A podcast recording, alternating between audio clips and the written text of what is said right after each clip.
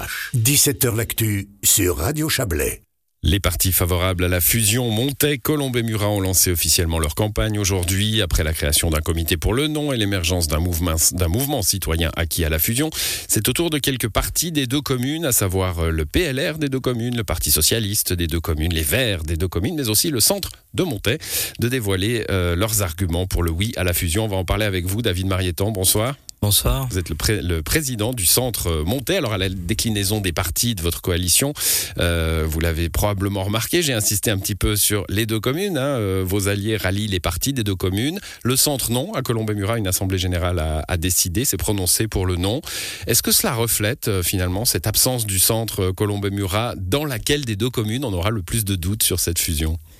Non, alors euh, je crois pas. Bon après, euh, c'est vrai que ils ont leur raison. Je rappelle quand même qu'au départ, donc c'était euh, Yannick Buté et puis Stéphane Copé qui ont mis en route cette fusion. Il y a cela bientôt cinq ans. Et puis, je crois que suite à son départ, les cartes ont été un tout petit peu redistribuées. D'ailleurs, le président du parti à Colombie-Murat a bien insisté sur le fait que il y avait une certaine liberté de vote.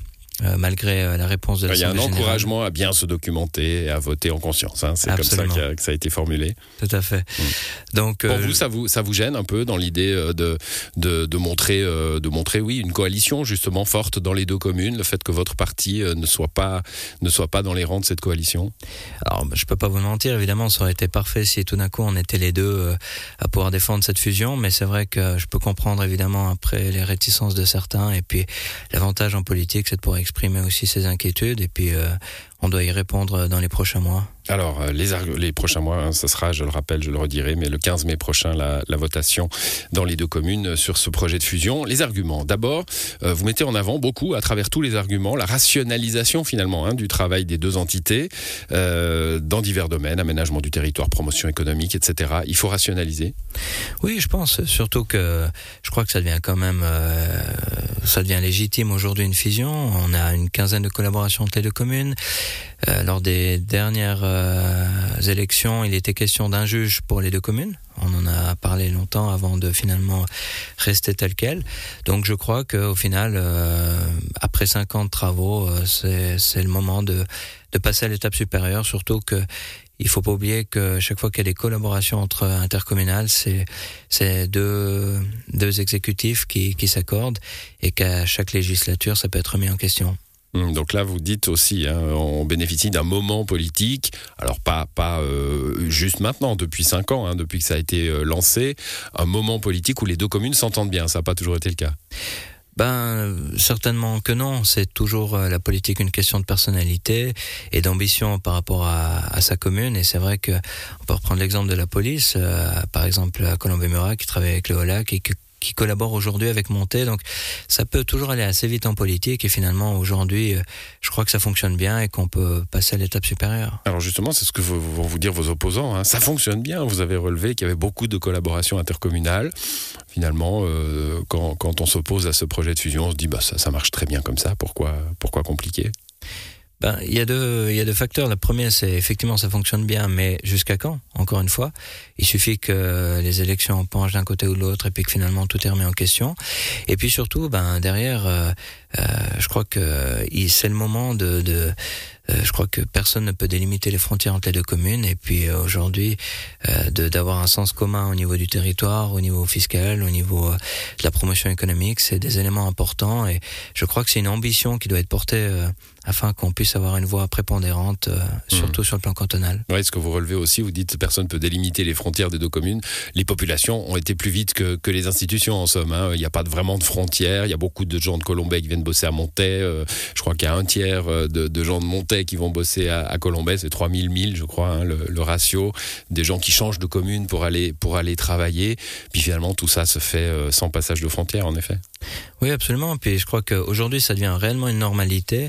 Et puis, euh, je peux comprendre évidemment les opposants qui sont contre euh, parce qu'il y a toujours cette peur de l'inconnu. Mais je crois qu'aujourd'hui, l'inconnu n'est plus réellement euh, existant. Et puis, je pense que on a vraiment tout à gagner, que ce soit au niveau de l'influence politique et au niveau du service à la population de telle commune pour pouvoir performer et puis pour mmh. Ça c'est un argument, un hein. service à la population. Vous dites finalement, oui tout fonctionne bien, mais chaque fois qu'on doit décider quelque chose d'important, eh ben, il faut d'abord que les deux municipalités soient d'accord, s'entendent entre elles. Ensuite il faut convaincre les deux législatives. Parfois il faut convaincre les deux populations. Tout cela prend beaucoup de temps moins de temps du coup à consacrer à la population à travers le, travail quotidien alors évidemment, vu votre expérience, vous connaissez un peu le système politique qui est extrêmement lourd.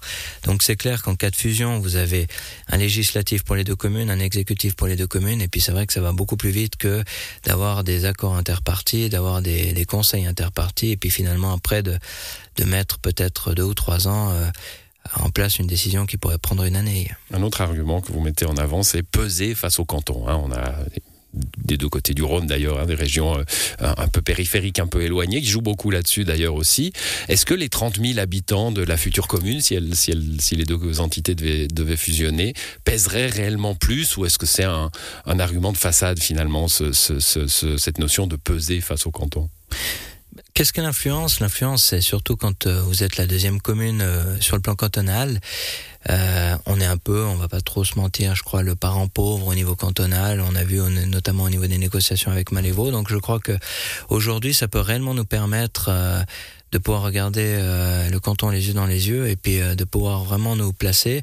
C'est vrai que on peut s'accorder entre deux communes, mais on est toujours plus fort quand on est quand on est unis. Hum, bon, il y a euh, les deux arguments majeurs qu'on n'a pas encore abordés, euh, vous et moi, ce soir. C'est la fiscalité et la représentation politique. Hein. Ce sont les deux, euh, les deux craintes, on va dire, qui peuvent se retrouver dans tous les projets de fusion. fiscalité, d'abord, on a peur que la commune pauvre vienne apesantir les comptes et les budgets de la commune riche. De en particulier Je vous laisse euh, développer. C'est dans tous les projets de fusion la même chose. Il y en a une qui a un taux d'impôt plus bas, il y en a une qui a une meilleure santé financière, qui n'a pas envie que de, rattraper, euh, rattraper l'autre. Où est-ce qu'on en est avec euh, Montet, et Murat vous savez, je crois que bon, on peut toujours estimer que l'un apporte plus que l'autre, mais je crois pas. C'est le principe d'un mariage.